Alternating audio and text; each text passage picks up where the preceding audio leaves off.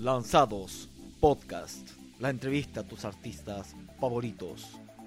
Es presentado por Café Yoroconde.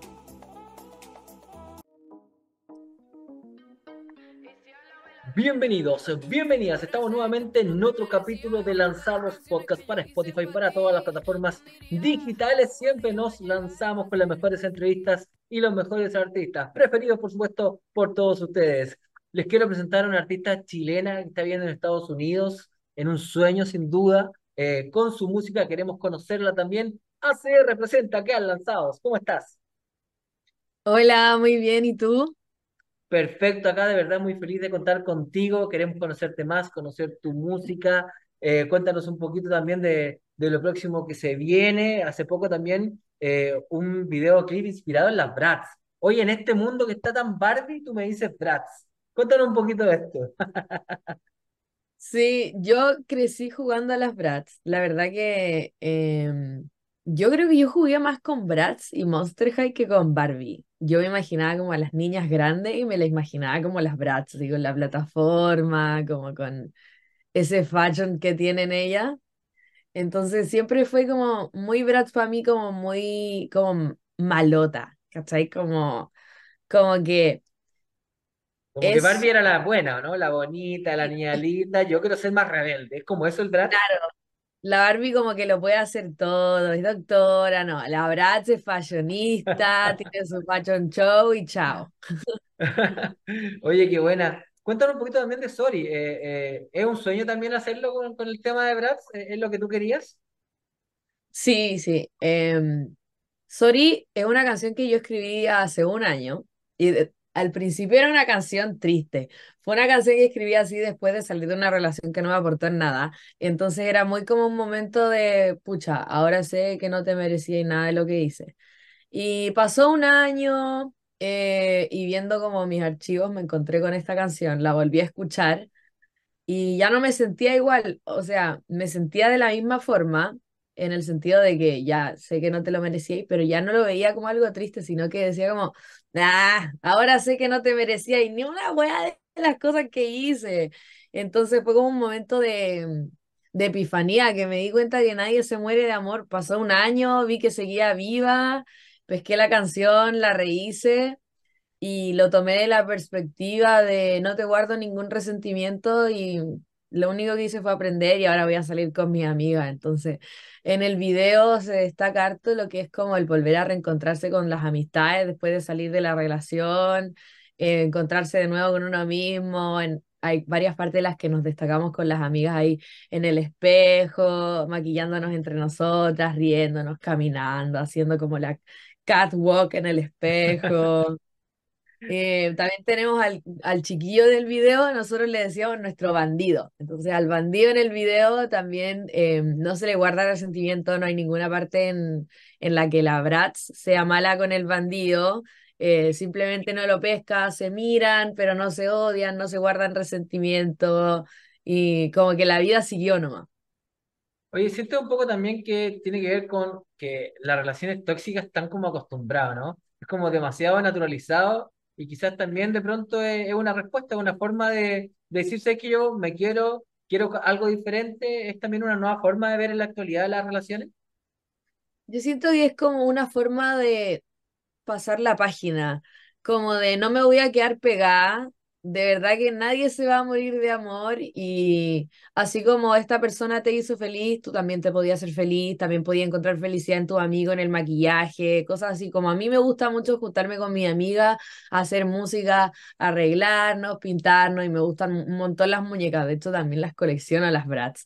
Em, entonces, eso hice en ese video y en general durante ese proceso como de reconciliación conmigo misma, que me encontré y me volví a reunir con esas cosas que tanto me gustaban y así como esa persona te hacía feliz, todas estas otras cosas que también te hacen feliz te van a llenar la vida. Oye, cuéntanos un poquito, ¿estás viviendo en la actualidad en Boston? En Concon. Ah, en Concon, en Concon, acá en Chile. ¿Pero estuviste en Estados Unidos? Sí, estuve estudiando en Berkeley casi tres años. ¿Y no te creían que eras chilena? ¿Por qué? No, la verdad que Que no sé, yo creo que más que por ignorancia, pero sí, así fue como em, nació la guay latina. Eh, me empezaron a decir así mis compañeros gringos. Igual ya más adelante eh, habían miles de guay latinos en la universidad. Onda, los gringos nos decían los guay latinos casi a todos, los chilenos, en verdad. Y a los latinoamericanos en general nos decían algunos los guay latinos. Eh, y ese nombre yo lo adopté con mucho cariño porque siento que igual es algo que destaca en mí, que yo nací y crecí en Concón. Yo he estado en Chile toda mi vida hasta el momento en el que, eh, gracias a Dios, me gané esa beca y pude ir a estudiar afuera. Entonces me decían que yo de, mm, de, de latina no tenía nada hasta que abría la boca. Entonces me decía, ahí apenas, apenas la Agustina abría la boca, no, la Agustina es más chilena que los porotos, ahí ya no se dudaba, no se dudaba. Pero hasta que yo no dijera una palabra, para ellos yo era una más. Claro, porque además están acostumbrados un poco a el ver al latino como moreno, ¿no? Como de otra forma. Eh, se- está esa percepción, ¿o no? Sí, lo más chistoso es que ellos nos imaginan a todos a pata pelá, con guayabera y bigote. A todos. Con guayabera y bigote, a pata pelá, yendo al supermercado muy en la onda chill, no me importa, aquí todos vivimos en la isla. Así nos imaginan que. De hecho, una vez me preguntaron si conocía a Taylor Swift y yo le dije como, ¿a qué? Disculpa. Sí, pues. No, bueno, No, como es- Yo creo que es- por ignorancia más que nada, porque si tú cachai, a nosotros los chilenos nos enseñan hasta de la Unión Soviética en el colegio y a ellos Claro. no, a ellos les enseñan de Estados Unidos. Claro, son más Entonces nacionalistas no, en ese caso. sí, claro, no, no cachan nada. Oye, cuéntanos un poquito también cómo pasaste de esto de eh, Estados Unidos, Concón, a la música urbana. ¿Cómo nació esta, esta forma de, de también de hacer música? Mira, yo como artista siento que le tengo una pasión tan grande a la música que no me puedo limitar a un solo género. Siento que no puedo decir como soy cantante de, porque me gusta todo. Ah, claro. Todo, onda, todo, de todo un poco me gusta. Eh, yo toco guitarra, aparte de cantante, o sea, yo soy cantante y compositora y mi instrumento principal son la voz y la guitarra. Y en la guitarra toco desde flamenco hasta heavy metal. Entonces, no me puedo poner en un solo género. Y después de estar en Berkeley y abrir mi abanico del conocimiento, no solamente en el sentido de la técnica y la teoría, sino que también me mezclé con mucha gente alrededor de todo el mundo. Entonces, eso abrió mi mente, mi abanico de conocimiento, conocí más música, más formas de hacerla, más formas de interpretarla. Y eh, creé este concepto en mi cabeza que le puse la música contemporánea. No urbana, no popular, contemporánea, sino como el arte contemporáneo, que sigue teniendo técnica, sigue teniendo estructura, pero sigue siendo arte. Así Pero, tiene, pero nos siendo- pasa, ¿no? Me- a mí me pasa, yo soy escritor, soy periodista también, entonces de repente cuando uno tiene que publicar algo, como que te obligan a encasillarte, pues. A los músicos les pasa lo mismo, como Sí. Spotify, y ya, pues, pero qué música así, eh, entonces como que igual nos obligan un poco a, encerrarnos. música contemporánea. Yo hago arte contemporáneo, yo hago de todo en uno solo. Ese es como ese concepto que me armé en la cabeza, que me traje para acá y presentar mi música en Chile no es solamente mi máximo proyecto. Muchas veces me dijeron, ¿por qué te vayas a devolver a Chile? Si en, en Chile la música recién está empezando, quédate en Estados Unidos, estudiaste en Berkeley, weón, ándate a Los Ángeles, a Miami, pero por esa misma razón me quise devolver yo, loco, porque yo acá en Concón no tuve la educación musical que a mí me hubiese gustado poder haber tenido. Gracias a, mis papás y a mi esfuerzo es que tuve hartas oportunidades eh, de tener profesores, de ir a escuelas y cosas así, pero eh, en general la gente en Chile que le gusta el arte, que le gusta las artes de escribir, de bailar, de lo que sea, terminan yéndose por otras carreras más convencionales por el miedo, quizá el nervio al que dirán o al se va a morir de hambre, como nos dicen a todos, se va a morir de hambre, cosas así. Yo quise traer todo lo que aprendí de Boston a Chile para que a ningún otro cabro le pase lo mismo que me pasó a mí, que me tuve que ir a la otra punta del continente para encontrar la carrera que yo quería estudiar. Entonces yo dije, no, eso no va, no va a pasar de nuevo. Entonces, gracias a, a los cabros que están ahora en la música urbana, que han abierto una puerta que no se va a volver a cerrar en Chile para todos los chilenos y chilenas en Latinoamérica y el mundo, esa puerta la tenemos que mantener abierta por la educación de las artes y todo. Agustina, te quiero invitar a un momento lanzado. O sea, siempre en Lanzado Podcast tenemos este momento que son cinco preguntas cortitas, respuestas rápidas. No sé si estás lista, estás preparada. ¿Quieres sumarte? Vamos. Vamos. ¿Serie de Netflix o de alguna plataforma con la que estés pegada últimamente? Eh, deja de pensar. ¿Qué estoy viendo? Eso queremos saber. ¿Qué estás viendo? ¿Qué está viendo la Agus en este momento? Estoy viendo. Ush. Paquita Salas, sí, me estoy viendo la de Paquita Salas de nuevo. ¿Está esa de Netflix o está en otra plataforma? Está en Netflix, sí, la Paquita Salas. Bacán. ¿Te gusta? ¿Estás metida? ¿Quisiste verla de nuevo para volver? Me gusta harto que la Paquita es como una, es- ella es una representante de artistas y tú veis a la Paquita resurgir. Onda, a la Paquita se le muere el emprendimiento, después está en la cima, después está en el suelo. Entonces tú veías a la Paquita como una mujer así Admirable. dura, fuerte, eh, que le pasa un camión por encima y la Paquita se para y hace un emprendimiento con las piezas que quedaron así. Seca. Entonces, esa es la que me gusta de la Paquita, que se cae, se para, se cae, se para. Y toda la gente que se cae al lado de ella se para también. Muy recomendable entonces, ¿ah? Para los que no la han visto ahí, que aprovechen de, de verla. Oye, Sí, li-. ¿último libro que recuerdas haber leído?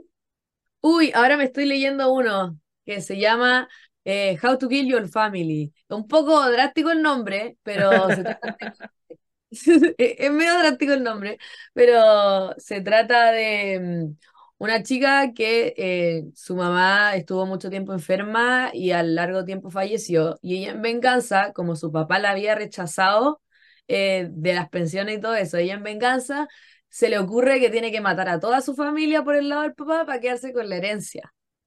Eh, el libro comienza en que ella está en la cárcel, pero por un crimen que ella no cometió.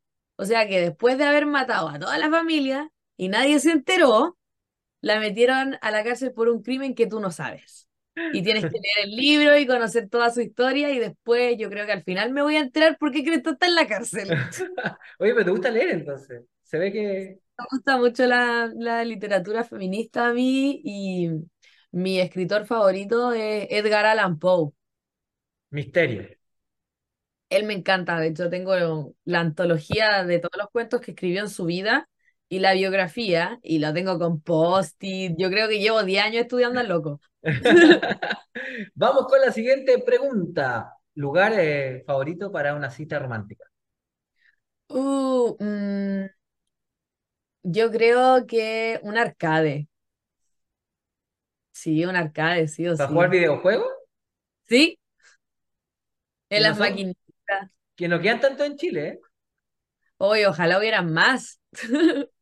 Que vuelvan. Me gusta mucho el flow de meter la monedita y jugar.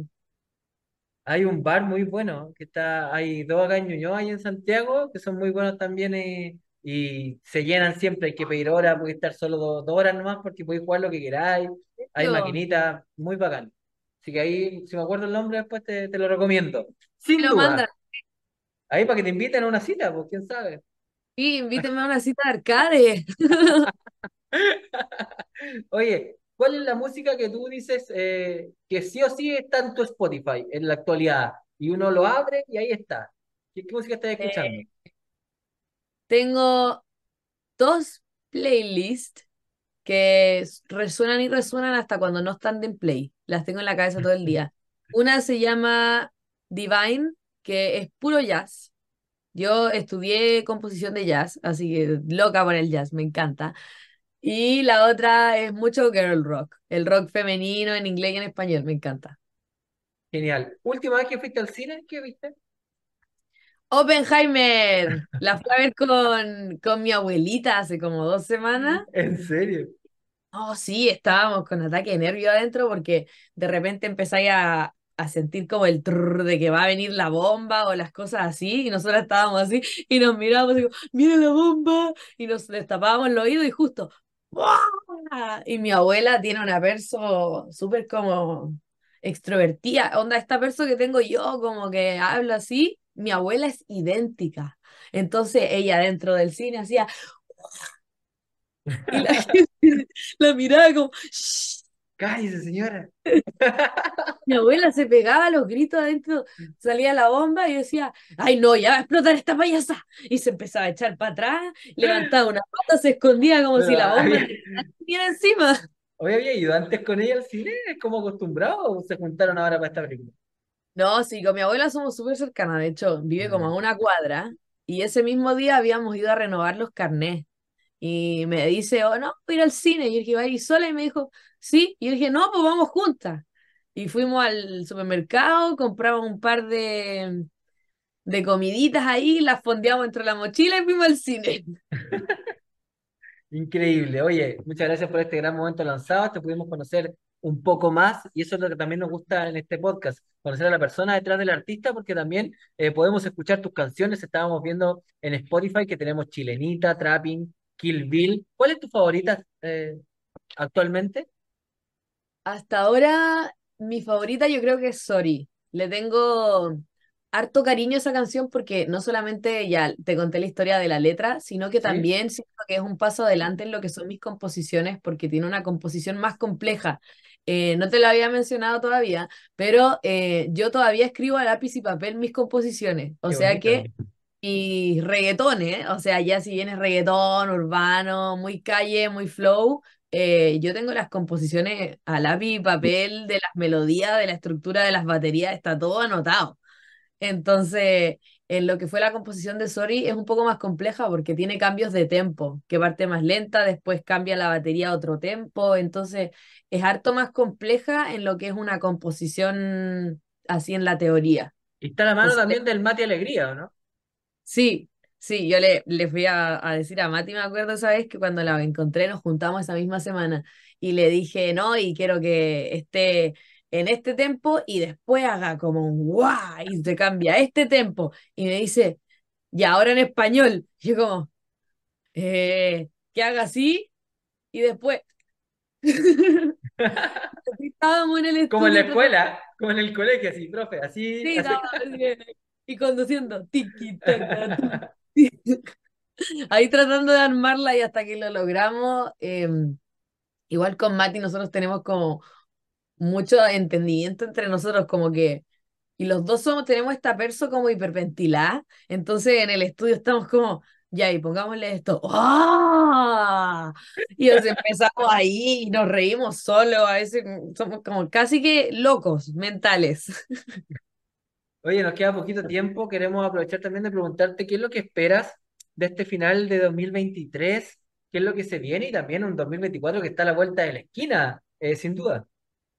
Eh, con ese final de 2023 espero tener harta presentación en vivo, conectar harto con la gente. em, Porque estuviste en Concon hace poco, ¿no? En agosto. y hace poco teloneamos a Kramer eh, para el aniversario de Concon y me motivó de una manera increíble. Sentí como que me había sentado a tocar de guitarra con mi familia un día en la tarde, sentí que estaba cantando con mi familia.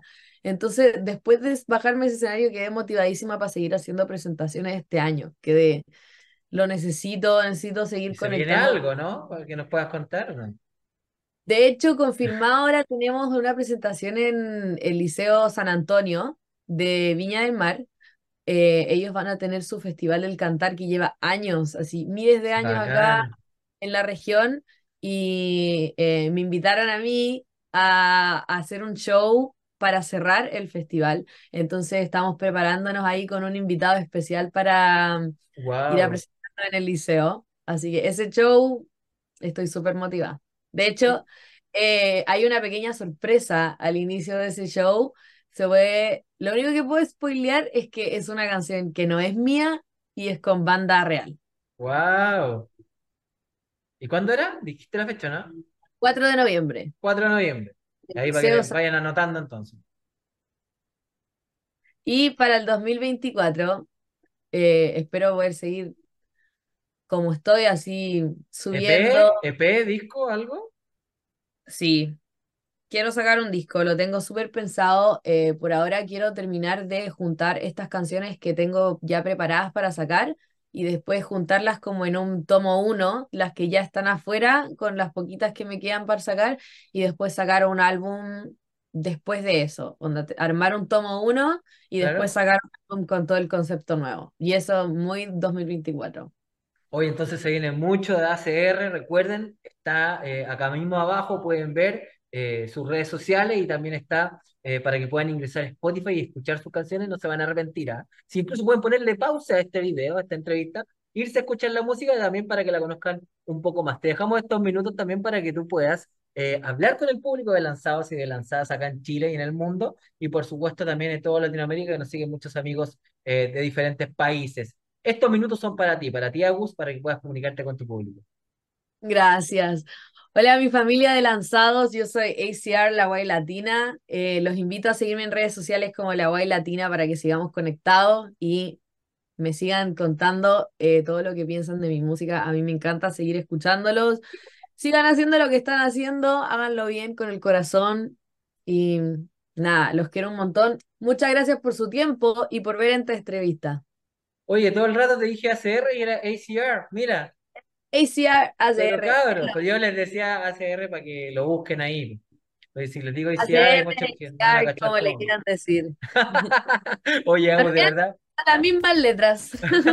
un placer haberte entrevistado, haberte conocido más, así que nos despedimos de Lanzados Podcast y que te sigan conociendo en tus redes y en todas partes. Sigan escuchando la música de ACR en Lanzados Podcast. Chao, chao, chao.